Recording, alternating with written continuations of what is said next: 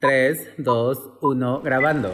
¿Qué se te viene a la mente cuando piensas shoot de moda, Modelo, ciclorama, celebridad, makeup artist, stylist, fotógrafo, hairdresser. rack? Eso iba a decir yo. Pero bueno, luces, cámara, acción. Bienvenidos al podcast de Percho Terciopelo. Hola Edu.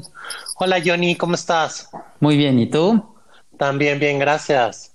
Qué bueno. Oye, pues seguimos con todos nuestros maravillosos invitados eh, en esta temporada eh, dedicada a la parte de moda y creatividad en México. De verdad, yo creo que es una temporada donde he aprendido cosas nuevas porque habíamos tenido una temporada eh, de, de la parte de la parte de medios, ¿no? La parte del print y todo eso, Sí. que de repente hemos tenido como más contacto, un contacto más directo y ahorita ya conocer como esta parte de todos estos proyectos, tanto de diseño como que plataformas que impulsan el diseño, siento que, que le hemos aprendido mucho, ¿no? Claro, y tenemos la suerte que ahorita en esta temporada hemos podido contactar a diseñadores que nos encantan. Y las invitadas del día de hoy son fundadoras y diseñadoras de Talata Jewelry. Ellas son Anés Añudo y Natalia Dávila de la Oz. ¿Cómo están? Hola, muy Hola. bien. ¿Ustedes? Estamos felices de que nos hayan invitado. Es un honor, súper honor para nosotros. No, para nosotros también. Y a mí me, me gustaría saber, o sea, ¿cómo deciden empezar ¿Cómo se conocen ustedes? ¿Tienen años de conocerse? O sea, ¿cómo fue que deciden emprender este proyecto tan padre? Natalia y yo nos conocemos hace muchos años, muchos, unos 15 años, yo creo.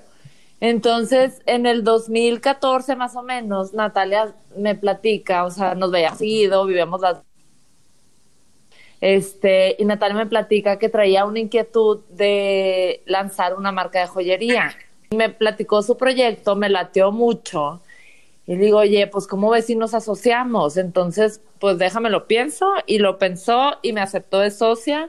Y aquí seguimos, las dos felices, diseñando y ya vamos por nuestra sexta temporada. En 2000 Temporada. Sí, 2021 lanzamos nuestra sexta temporada, que cada temporada este, se compone a la vez de cinco a seis colecciones. Entonces, pues estamos muy contentas con el este desempeño, con la evolución que ha tenido Talata en este tiempo. Así, así salió todo, así fue. Sí, es una marca padrísima con unos diseños increíbles y tienen un nombre súper original que es en árabe, pero nos pueden contar un poquito por qué deciden ponerle el nombre, o sea, qué representa para ustedes. Sí, claro, mira, Tálata significa tres en, el- en árabe, que es el número de los sabios, de la razón, de los flexibles de ideas. Desde un principio, desde de que nació la marca, la marca está inspirada en leyes espirituales y en energía universal.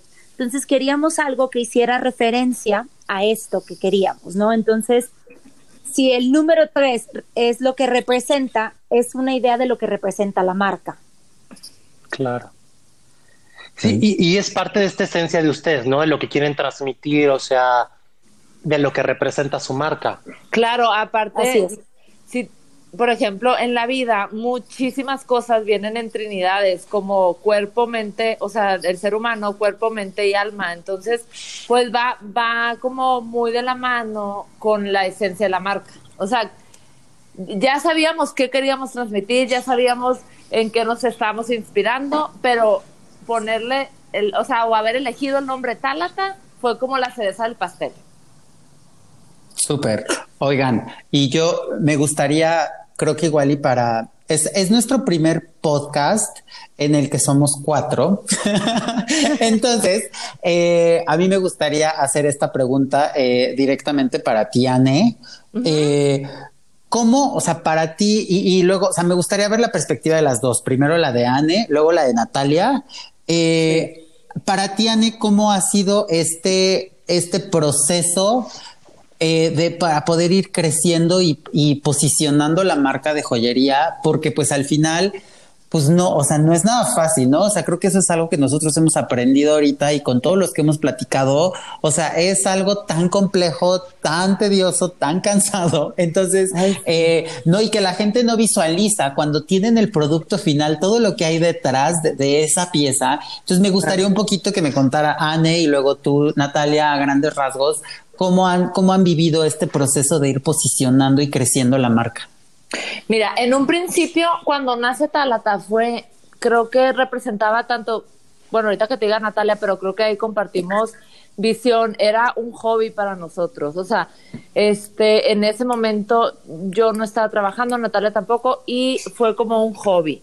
Este, poco a poco, con el tiempo, la misma marca nos fue demandando más, más pues tiempo, más creatividad, más trabajo, este, relaciones. Me acuerdo que nos poníamos dos días a la semana vamos a trabajar y ver pendientes de Tálata.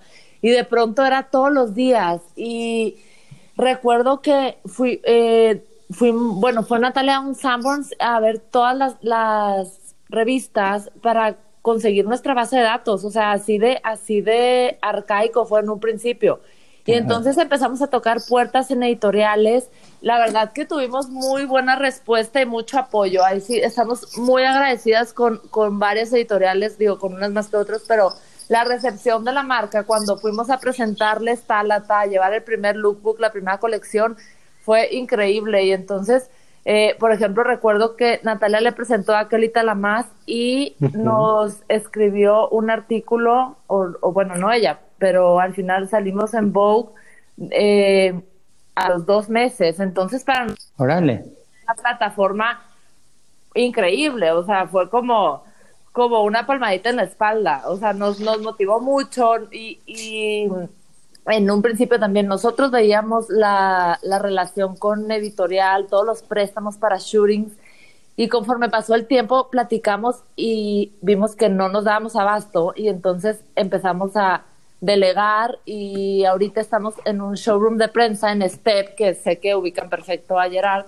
Este, Entonces, ahora ellos son los que llevan toda la relación con editoriales. Natalia y yo nos encargamos del diseño, Natalia de la producción y yo llevo todo el, todo el tema administrativo, pero fue mucho, este, creo, de platicar, como de aterrizar y de a dónde queremos ir, tener objetivos, planes y, y pues ir como como cumpliendo, creo, metas a corto plazo, ir así haciendo un checklist y pues bueno, creo que de, creo que ese es mi, mi, mi Tu parte. No sé, no sé si me expliqué. sí, no, queda, queda, queda, clarísimo, o sea, pero, ajá, y ahora eh, tu parte, Natalia, o sea, como en toda, en toda la, parte que en tía, o sea, porque ahorita nos cuentan algo que es súper, es súper cierto, ¿no? Y creo que tal vez Natalia nos puedes ayudar con esta parte de que de repente uno empieza un proyecto y cuando el proyecto le gusta a los medios, como dices, ¿no? O sea, los dos meses estar en Vogue, dices, wow, qué plataforma, ¿no? Pero el lado B de las marcas es la parte de ventas logística, eh, planeación, ¿no? Porque, y, y entonces, ¿cómo también han ido creciendo esa parte? Oh, mira, más o menos lo que te dijo Anne es lo que opinamos las dos a grandes rasgos, ¿no? Y de ser un hobby para las dos, a pesar de ser un hobby, desde el día uno decidimos hacerlo go big or go home, ¿sabes? Pusimos todo nuestro empeño, hicimos campaña desde la primera colección, hicimos lookbooks, decidimos presentarlo editoriales, buscamos puntos de venta desde el principio.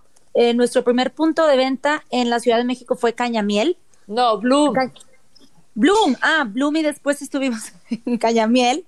Ok. Y Cañamiel nos, hace cuenta, nuestro primer préstamo editorial no fue a través de nosotros.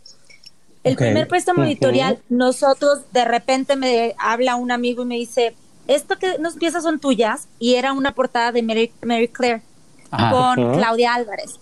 Y esa portada se dio gracias a un préstamo que hizo Cañamiel. Ok. Entonces, nosotros ver de un hobby al alcance que podía tener la marca por sí sola, dijimos, oye, pues está teniendo aceptación, ya llegamos a nuestra primera aparición, ser una portada, pues hay que echarle ganas también nosotros como de presentarnos a las editoriales, llevarles las cosas, llevarles piezas muestras, llevarles los lookbooks y es lo que te comentaba Anne que a los dos meses ya estábamos en, en una nota de Vogue. Y las ventas, ahí sí es un poco mi coco, la verdad. La que es buenísima para la venta es Anne. Ok. Además de la producción, entre las dos diseñamos. Yo, yo sí puedo, como si veo puntos de venta que me latan o así, pues mandar mail, pedir cuáles son los, no, las, si es por consigna o cómo funciona. Y lo de venta directa y venta online, siempre Anne es la que me pone la pauta, ¿no? Casi, casi te puedo decir que me tiene que andar correteando porque yo soy pésima para las ventas. O sea, esa no es mi área en lo más mínimo. Y aquella se le da. claro, es el balance perfecto. Creo que es mucho perderle el miedo a exponerte. Claro, claro, totalmente. O sea, como aventarte y al final yo algo que cuando me preguntan les digo es como hazlo y que te quede la sensación de lo que pase, o sea, como que aviéntate como si te aventaras al vacío y ya hiciste lo que tú podías y, y sale, o sea, las cosas fluyen, yo, yo estoy convencida. Sí, por supuesto. Sí, y, y, luego es esta parte, ¿no? O sea, que a mí me gustaría saber tu parte, Natalia, porque estás dedicada a la parte del proceso creativo del diseño de la joyería. Sí. O sea, ¿cómo funciona? ¿En qué te inspiras? O sea, ¿cómo desarrollas esta parte de decir, pues voy a sacar colección, vamos a sacar colección y va a ser de esta manera. Porque no, que no es nada más fácil. O menos, claro, no, no es nada fácil, pero más o menos ya tenemos como fechas establecidas para poder lanzar las piezas a cierto tiempo. Este año, por supuesto, año especial, ¿no? Pero al final creo que vamos muy en tiempo a lo que hacemos cada año. Entonces, el proceso creativo, mira, nos inspiramos en todo lo que te puedas imaginar. Ponemos música cuando tenemos un viaje, eh, cuando vemos alguna conferencia. No sé, yo, por ejemplo, estoy viviendo en Mazatlán. Cuando en las mañanas trato de ir a caminar al malecón, me bajo a la playa, el mar, no todo lo que está alrededor de nosotros. Las dos diseñamos. O sea, nos ponemos de acuerdo en cierta fecha, vamos a ver diseños todo el año estamos haciendo como nuestras notas de lo que a cada quien se le ocurre. Entonces, para la época del diseño nos sentamos, decimos un brainstorm, ¿no? ¿Qué se te ocurre a ti? ¿Qué se te ocurre a mí? Vamos descartando lo que nos late o lo que no. Y a partir de ahí nos damos otro tiempo, ¿no? Ya tenemos la idea, tú ya tienes tu, más o menos lo que has pensado. Tratamos de no ver lo que hacen los demás, justo para que no nos, pues como que no sea Ajá, que no influye en lo que estamos haciendo. Entonces ya tenemos eso, hacemos los diseños y ya lo que sigue de ahí ya es mi parte, ¿no? Ya vamos con el maestro joyero, ya tratamos de que transmitirle nuestra idea a través de los diseños que tenemos. A veces quedan perfectos a la primera y ya sabes que a veces de que un tamaño o una línea o cosas pues van fallando. Nos dan los prototipos y en base a los prototipos las dos decidimos qué piezas se quedan y qué piezas no. Entonces, ya que tenemos prototipos, se manda a hacer molde para hacer producción. Claro. Sí, sí, sí, sí. Y luego me quiero imaginar que ustedes dos se sientan y empiezan a discutir diseños que igual se les vienen de la nada, de una película, de una inspiración, ¿no? De, de estos aspectos diarios que son cotidianos, pero que te hacen explotar tu creatividad. Claro. A veces, por ejemplo, este año a Anne se le ocurrió que metiéramos cosas diferentes para la marca, porque ahí vienen sorpresitas para mediados, no, para principios de año. ok. Dijo, ¿qué te parece si metemos aves y flores? Y en base a eso ya decidimos, como manejamos mucho lo de los elementos, en base a los cuatro elementos hicimos una colección para cada elemento. Entonces, aves representa aire y flores representa tierra. Entonces vamos discutiendo y vamos, a veces tenemos ideas muy parecidas, casi siempre, la verdad que es lo que nos ha hecho estar juntas, ¿sabes? Porque pues como compaginamos lo que creemos y lo que pensamos y lo que nos gusta de la marca. Claro, y aparte, ¿saben que saben que ahorita que, cuentan todo esto, se me hace bien padre que, que, sea el primer eh, episodio donde tenemos dos personas, porque creo que ustedes me van a entender, o sea, Natalia, Anne, Edu, nosotros, nosotros que trabajamos, o sea, yo siempre he pensado y, ustedes, eh, me gustaría saber su opinión. O sea, yo, por ejemplo, hubo una época en mi vida en la que yo trabajé solo como stylist hasta que decidí asociarme con Edu y entonces creamos Percha Terciopelo y de verdad me he dado cuenta cómo es bien complicado encontrar una persona con la que te entiendes, con la que puedes hacer un proyecto, continuarlo y es cuando te das cuenta cuando dos personas de verdad suman mucho, ¿no? Porque existe la parte también muchas veces de gente que tal vez es como el ego de no, solo quiero ser yo, ¿no? Pero cuando, cuando encuentras a esta persona con la que puedes hacer equipo, o sea, es, es algo, o sea, es algo súper difícil, pero ya que lo tienes, puta, o sea, es un alivio, ¿no? Pero vale oro, vale oro porque aparte compartes responsabilidades y también yo creo que algo que la gente este, tendría que saber es, para mí Natalia es como mi esposo, o sea, es, es una sociedad.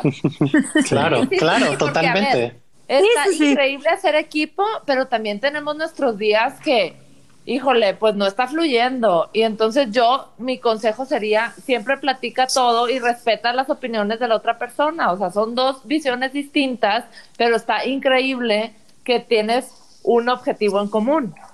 Claro, y ya con todo, ya, ya con todo este, este proceso creativo que, que, que realizan, que platican, que llevan a cabo, eh, ¿Cuál sentirían, o sea, nosotros, nuestra perspectiva de, nuestro acercamiento que hemos tenido con tal a tal, las piezas que hemos utilizado para nuestros shoots, algo que de verdad reconocemos es que tal, a, eh, mira, en joyería creo que luego es bien complicado con la oferta y demanda que hay, que una joyería tenga una personalidad.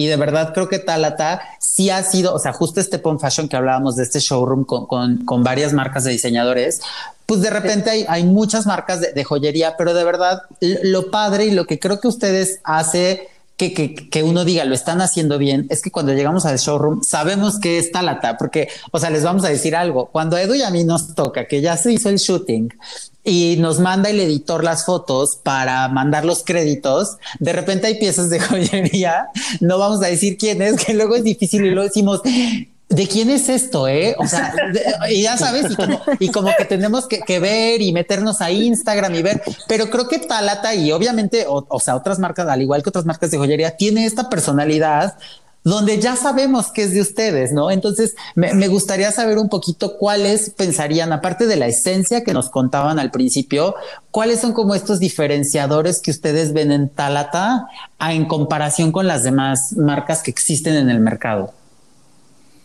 Mira, si quieres que Anne te diga de los diferenciadores, pero lo que yo sí te puedo decir es que si tú ves las piezas de Talata y nos conoces, puedes entender por qué las piezas son así.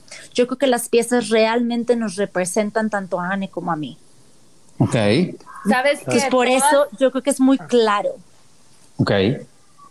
Y todas las piezas tienen un reflejo o una conexión directa con algo de la naturaleza o con el universo. Son piezas inspiradas en en pues en leyes espirituales, o sea, tienen como este toque místico y algo que cuidamos mucho o que siempre buscamos transmitir es que sean una especie de amuleto, o sea, ir más allá del aspecto estético, que yo creo que sí se, o sea, sí lo percibes al ver una pieza de tarlata, que haya una historia detrás y que no sea solo un arete bonito.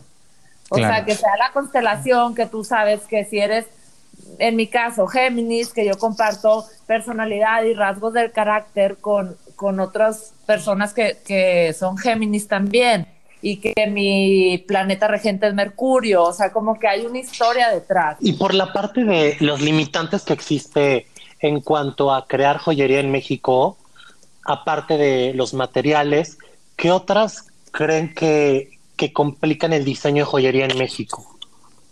Mira, en cuanto a materiales, en México tenemos muchísimo material. O sea, tenemos plata, manejamos el oro, alpaca, latón.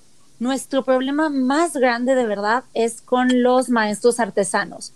Es difícil mantener la, el estándar de calidad que nosotros queremos, ¿sabes? Muchas veces se nos va de las manos y al momento de recibir una producción puede ser que el metal haya estado contaminado. Entonces el metal viene muy poroso o al momento de pasarlo por el proceso de la chapa sale manchado. Entonces muchas veces merma en nuestra, pues como en el proceso, ¿sabes? Porque ha, ha habido ocasiones que tenemos que repetir la producción. Sí. Okay.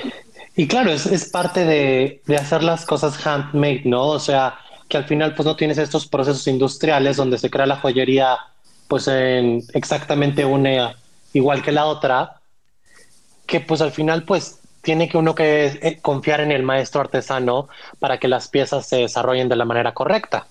Claro. Sí, sí, sí. Y muchas veces no son, no son 100% formales. Hay, digo, hay unos que sí, pero por lo general la formalidad como que deja mucho que... No es lo de ellos. Sí, sí, sí. Bueno, también creo que ese es un aspecto cultural, ¿no? Porque creo que justamente la, la gente que también hace ropa, eh, como que también es, ah. no, o sea, como, como, que luego, no, que los talleres, el costurero, el patronista, o sea, no. creo que... ¿Sabes qué? ¿Cuál es el, el terror? Los tiempos. O sea, me puedo asegurar, por ejemplo, este año que he estado yendo y viniendo a Mazatlán, me puedo asegurar, no sabes cuántas veces de que me lo aseguras que va a estar esta fecha, me lo aseguras que va a estar esta fecha. Por ejemplo, me pueden dar fecha de entrega, te puedo decir el 15 y les doy una semana, ¿no? De que, bueno, voy a ir el 20, 22. Y a pesar de darles tiempo, no están listos. Entonces, nosotros tenemos que ir creando como nuestras fechas con mucha antelación claro. para que los tiempos salgan como queremos. O sea, nos damos tiempo de más, muchísimo, holgado, ya sabes, como para decir, vamos a poder sí, estar supuesto. en campaña este día. Sí, gran margen de error. Okay. Sí, claro, es esta parte donde ustedes como diseñadoras están súper organizadas con sus tiempos, porque pues también tienen que proveer, bueno, pensar a futuro para poderles entregar en los puntos de venta las piezas. Y de la misma Así manera, me encantaría saber cómo visualizan ustedes el mercado en México, cómo están consumiendo los mexicanos joyería y si están apostando al diseño mexicano.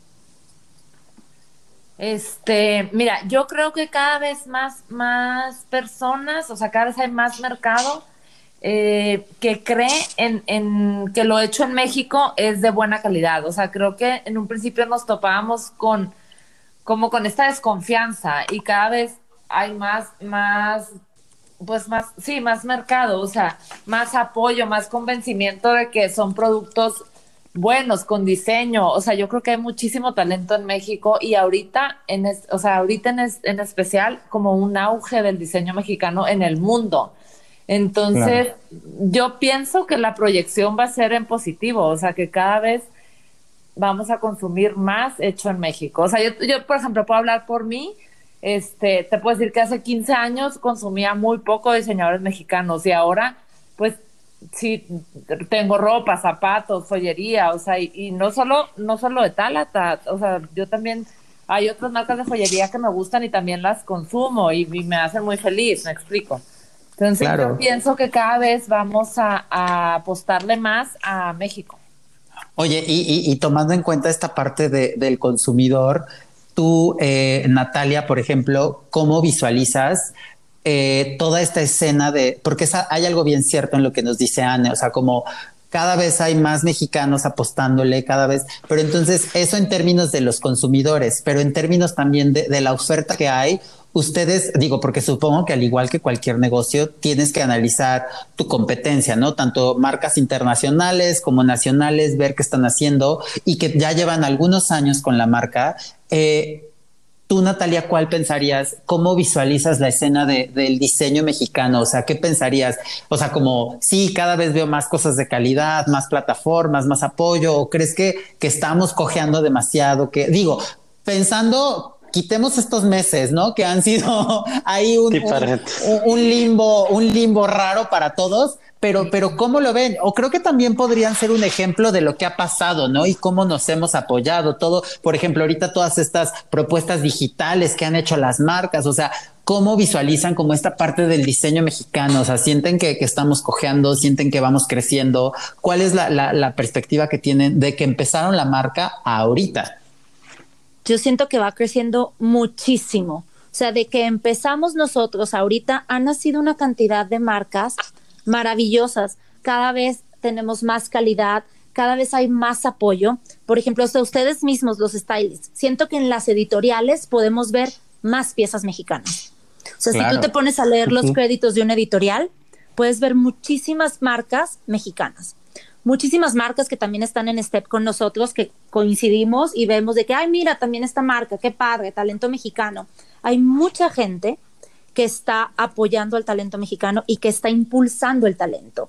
Hay gente de verdad en México la plataforma de México Tour, que es, para apoyar al talento nacional, ¿sabes? También Sara Galindo es una promotora de, del, del, pues del, del diseño mexicano. Ay, perdón del diseño mexicano y de pues todo lo que vemos día a día, ¿sabes? Hay más gente produce en México, nuestros mismos maestros artesanos están aprendiendo a trabajar con más calidad, con más eh, regulación en sus tiempos. O sea, es todo un conjunto. Estamos, y no creo que estemos cojeando, la verdad, creo que vamos muy arriba. Oye, y, y, y los por ejemplo, ahorita que mencionas la parte de todo lo que es como la parte de la hechura, la parte técnica, en esa parte a mí me causa un poquito de curiosidad, cómo, o sea, qué tanto ese oficio se está rescatando, porque hay oficios que no, o sea, que de repente se han ido perdiendo, como la talabartería, no, o sea, hay oficios que, que, que, que ya, pues se han, se han, digamos que, ¿cómo se dice? Se han se han dejado de utilizar. Dejado de utilizar o cambiado por otros mecanismos, ¿no? Mucho más industriales, mucho más, etcétera. Pero todos estos oficios mucho más artesanales, hecho a mano, ustedes que tienen contacto con la gente que los apoya para realizar las piezas, ¿qué tanto creen que se están rescatando en México o que se están olvidando? Yo creo que en el caso de joyería, este, me parece que lejos de olvidarse, este, o rescatarse, o sea, como que ha permanecido y va creciendo, porque te podemos decir que los joyeros cada vez tienen más trabajo. Ok. O sea, sí, ¿no, Natal? ¿Estarás de acuerdo conmigo? ¿O tienes una opinión distinta? Sí, totalmente. No, totalmente también. Muchas de las cosas aquí en México del diseño mexicano es hecho a mano. También eso es lo que nos da un plus. Entonces, todas las artesanías, o sea, todas esas que decías como, ay, ¿cómo se dice? Del Talavera. Como todos los trabajos. ¿La talabartería? No, no, no, Ah, los sí, sí, trabajos. los tipos- no, no, no, los tipos de trabajo que Ok. hay. Se cuenta la artesanía, la joyería, eh, la costura. Pues es gente que está teniendo más trabajo porque tratamos también de apoyar a los maestros artesanos, porque quieras o no, podríamos tomar la decisión de irnos a producir a otro país y producir en a máquina. Pero siento que eso del producir a mano y, y de apoyar a la misma gente de nuestro país es algo que nos da un plus. Claro. Totalmente. Pero yo estoy de acuerdo con ustedes, porque sí, o sea, sí hay muchos eh, oficios que se han perdido porque el- el- lo enseñaban de generación en generación y ya los hijos no quieren dedicarse a lo que los papás se dedicaron toda la vida y los abuelos. O sea, por ejemplo, en Michoacán, todo lo que es pintado, la cerámica a mano y todo esto, pues ya las, nuevas generaciones buscan salirse de las ciudades y entonces están perdiendo estos oficios tan mexicanos y las costumbres y tradiciones de, de esas regiones. Pero en el caso, o sea, en lo que nosotros hemos visto, cuestión joyería, este, nosotros producimos en la Ciudad de México, creo que, que los joyeros cada vez tienen más trabajo, como surgen más marcas y entonces muchas buscan producir en, en Ciudad de México también, con los mismos maestros, porque la verdad es que trabajan bien, pero al ser artesanos, pues lo que les comentábamos, luego la formalidad no es siempre la óptima. Y en la parte de donde ustedes exponen su joyería, que son todas estas plataformas que ustedes usan como puntos de venta, ¿cómo fue que deciden llegar a la Ciudad de México? No, porque ustedes pudieron fácilmente quedarse nada más en, en Sinaloa, pero deciden exponer su joyería pues acá en la Ciudad de México y me quiero imaginar que pues acá están sus artesanos y abren puntos de venta por acá. Fíjate que Ana y yo nos conocimos en Ciudad de México. A pesar de ser de Sinaloa las dos, ella es de Culiacán y yo de Mazatlán, eh, nos conocimos cuando nos vinimos a estudiar. Entonces, la marca nace en la Ciudad de México. Sí. Después de que nace la marca, Anne se va a Saltillo, que por- eh, también para ella es más fácil llevar como el área administrativa estando lejos, y yo me quedé aquí. Este año pandémico es el que he estado en Mazatlán, pero yo por eso también llevo la producción, Ok. porque estando aquí y para nosotros el vivir aquí era más fácil buscar puntos de venta. Y yo tengo 18 años fuera, entonces creo que conozco más aquí ya de lo que conocí en Mazatlán. Sí, obviamente. ya, ya, ya vamos para lo mismo. Yo soy de Puebla, llevo ya prácticamente 14 años en México, entonces luego también siento que ya me conozco más México que, que Puebla. Claro, te, No. Ay, yo llego y me pierdo. Sí, obvio. Oigan, y, y cómo, y, y- y ya que, por ejemplo, haciendo como toda esta, pues toda esta retrospectiva de lo que es, pues el proceso creativo, cómo lo hacen, cómo nos encontramos en México, ¿cuáles pensarían que son también como esos retos más complicados a los que, o sea, a ver, ya sabemos que los tiempos en México, y yo creo que digo, hay quienes más, quienes menos, pero es un tema como les comentaba, no es cultural, o sea, esta parte de los tiempos que se nos hace fácil. Para nosotros te entrego el lunes, es el lunes lo estoy empezando a hacer. Este, no, o sea, El ahorita que tenemos en México. claro, Claro. Y, y- y también Todo es para ahorita. Claro. Casi. Y luego esta parte donde en México eh, hubo un invitado con el que platicábamos como este nacionalismo en México que existe, pero como que es un nacionalismo equivocado, ¿no? Como que mucho mariachi, mucho todo, pero en realidad donde tenemos que apoyar como estas marcas independientes, apoyar al negocio local que está junto, creo que nos falta un poco esa parte, creo que va creciendo, pero nos hace falta, pero independientemente de esos retos, ¿qué, cu- ¿cuál ha sido como otro reto, ya sea de la parte técnica o la parte de difusión, de darse a conocer, que, que, que consideran que han sido de los más difíciles en Talata? Así que digan, esto fue algo que no esperábamos y que nos dimos de topes, de topes hasta que aprendimos. O ninguno. No, claro que no, no, Claro. no tenemos- oye, tenemos miles, Ojalá. miles de historias. claro. Este, ¿cuál será? Bueno, por ejemplo, recuerdo una vez que Natalia me dice, Anne, necesitamos pagar la pro- el anticipo de producción, haz de cuenta, en una semana. Y yo, tenemos cero liquidez, nula. Pues, ¿qué hacemos? Y, y yo, pues, pues, ¿qué hacemos? O sea, total, un bazar y, y- y salió todo perfecto y literal las ganancias del bazar se fueron a pagar la- el anticipo de producción, pero a veces el, ter- el tema de liquidez ha sido un, un, pues de pronto dolor de cabeza. Creo que, creo que ese es un No, reto como, como ha sido mucho. pues una marca pequeña de diseñadoras mexicanas, pero eso te- se me ocurre ahorita. No sé si a ti se te ocurre algo más, Natalia. Digo, tenemos miles. ¿eh? No, Miles. retos, la hacemos de todólogas, o sea, muchas veces cuando empiezas empezamos Ana y yo solita, ¿sabes? Entonces era como dividirnos la chamba y moverle para todos lados y hacer por todos lados, no, nos ha pasado de todo. Maestros joyeros que desaparecen. Ay, claro. Eh. Claro. O sea, y, y hablando o sea, sí, de que de repente Y justo esta parte, ¿Verdad? perdón, justo esta parte donde comentan que luego los maestros joyeros que desaparecen, ¿se acuerdan cuál fue la primera pieza de joyería que tuvieron en, su, en sus manos, que diseñaron? O sea, ¿qué era? ¿Qué representó para ustedes? sí, fueron las constelaciones zodiacales. Pensaba que ibas a decir el Choker Karma.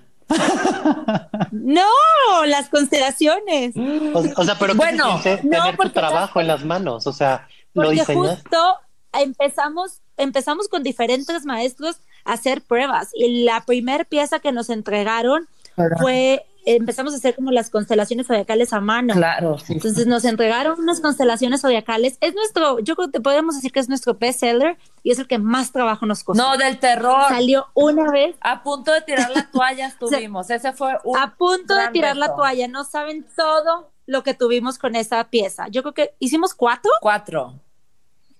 Sí, hicimos cuatro. Claro, hasta que no la vieron la como debía. pieza. Sí. Claro, hasta que no la vimos como queríamos. Y una cosa, una cosa es como te la imaginas, quieres que quede con relieve, eh, no, ya sabes, ¿no? Y todo lo que te puedas imaginar, de dos tonos, con un... Exacto, hasta que no las vimos como quisimos, empezamos ya como a producirlas.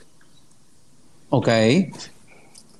Y, o sea, que sí, es, impresionante, ¿no? El tener tu trabajo en, en las manos y decir, valió la pena tanto esfuerzo, estas ideas, que es extenuante. para mí la marca es como un hijo. O sea, te, te, da de todo, te da de todo, te da logros, te da tristezas, te da preocupaciones, dolores de cabeza, felicidad, emoción, todo lo que te puedas imaginar.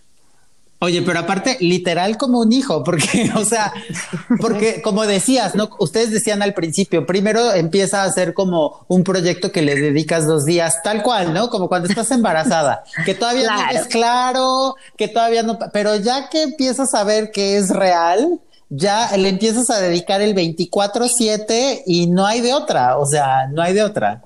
Sí, cada proyecto es un parto, ¿sabes? Entonces, es el hijo y te va dando todo lo que te puedas imaginar.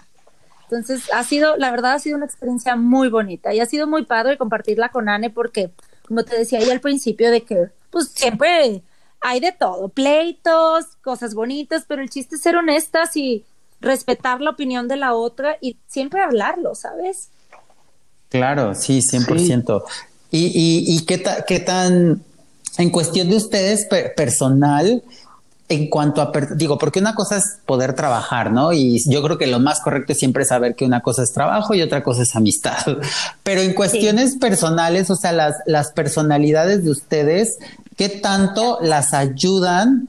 Eh, como, o sea, en cuestión personalidad, ¿qué tanto ustedes como que se, se, se entienden? ¿Sí me explico? O sea, porque es una cosa es la parte laboral y otra parte es, o sea, porque creo que cuando haces un trabajo donde tal vez no involucras tanto proceso creativo, no pasa tanto, pero yo tengo como la fiel creencia de cuando es un trabajo que estamos hablando de diseño y que todos los que estamos aquí, pues creo que somos creativos, creo que sí tiene que haber una especie de sí conexión, no exactamente que tal vez tu mejor amigo, pero sí tiene que haber una conexión, ¿no? Porque yo me lo imagino, ustedes cómo lo piensan, porque vivir este proceso de armar las piezas, pues también tiene que haber un entendimiento, ¿no? Como estético, como un poco sentirte, y más que creo que Talata, como ustedes lo cuentan, tiene esta parte de conexión, de contar una historia, ¿no? Lo que nos hablan de este, la conexión con la tierra, la conexión con el cielo. Ustedes dos, ¿cuál, cuál es como como esas personalidades que tienen, son muy distintas, se aplacan muy bien o cómo son?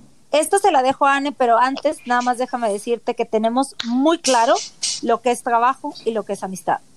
Y tratamos okay. de verdad de no mezclarlo. O sea, porque podemos tener un súper pleito de trabajo, pero no tiene nada que ver en nuestra vida personal. Ok, perfecto. Mira, no es que seamos polos opuestos, pero o sea, lo, se va a escuchar muy romántico, pero nos complementamos. Creo que okay. eso es como... y, y, Natalia se ríe porque sabe que es verdad. Yo soy súper sí, claro. O sea, yo soy que me gustan las cosas hechas con tiempos y me encanta corretear gente y como que hago que las cosas pasen. O sea, yo siempre he sido muy perseverante o terca, o sea, como le quieras llamar. Y Natalia, por ejemplo, es más tranquila, es más pasiva. Entonces eso a mí me sirve porque me, me frena. O sea, a veces que es, Anne, espérate, piénsala dos segundos y ya que pensaste, dime si sigues, si sigues con la misma idea. Ah, no, o sea, es que mejor no. O sea, como que creo que nos compaginamos muy padre, o sea. Y, y es súper interesante cómo estas dos personalidades funcionan y hacen como, como mencionaron antes, como un matrimonio, ¿no? Sí. Donde hay ups and downs, pero que hacen que todo funcione de una manera paulatina y de la misma manera es interesante saber cómo ven Talata a unos años, o sea, cómo, qué, qué es lo que esperan de la marca y qué piensan desarrollar en adelante. Mira, eh, muy pronto van a poder ver el rebranding de Talata. O sea, la uh -huh. marca solita ha pedido su cambio. Ha sido una evolución junto con nosotros, entonces decidimos darle gusto al público, a la marca y a nosotros. Entonces, eso, es, eso viene para Talata muy, muy pronto. Eh, queremos incursionar en el mercado internacional. Ya estamos más uh -huh. o menos ahí viendo ciertos lugares y ciertos puntos de venta que para nosotros sería muy importante ya en el punto que estamos y seguir creciendo. O sea, salir, seguir adelante. Y claro. sabes que también algo que, que nos que buscamos con Talata es como, como poner el nombre de México en alto, o sea, como hablar claro. a través de nuestros diseños y que el, que el mundo vea que en México hay diseñadores talentosos, este, que las piezas son de muy buena calidad, que compiten o de talla internacional, como, o sea, de talla, de la misma talla, perdón, que, que diseñadores internacionales. O sea que en México tenemos mucho que ofrecer. Claro. Oigan, Anne y Natalia, pues finalmente yo quería agradecerles que, que nos hayan dado este tiempo. De verdad que justo lo, lo, que dices se me hace súper bueno para, para justo eh, finalizar con esto, porque eso es bien cierto. O sea, nosotros que nuestro acercamiento a la marca es desde la perspectiva como, como stylist, eh, siempre nos hemos dado cuenta, eso que dices es bien importante, cómo estas piezas de joyería mexicana y en este caso en específico Talata, lo podemos mezclar con marcas pues internacionales, ¿no? Y se ve al nivel. Entonces creo que eso es muy importante. Entonces, eh, pues no dejar de felicitarlas por este gran trabajo que hacen, por, yo sé, el trabajo que implica y creo que ahorita algo que decían con lo que empezaron y, y que a mí me, me parece importante es como el decir, pues fue un buen año, entonces creo que eso nos da ganas a todos, nos da como este impulso de decir, sí es cierto, ¿no? Como ver, ver el lado bueno,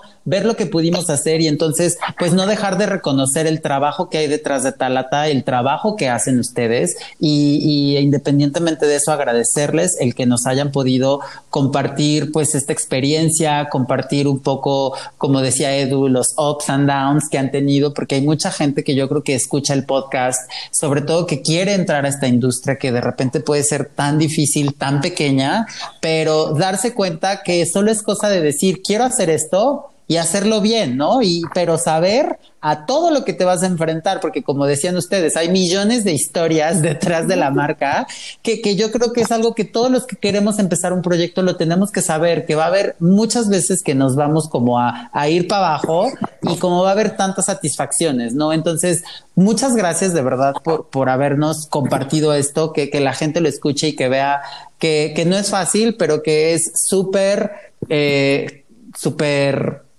satisfactorio cuando ya lo tienes, ¿no?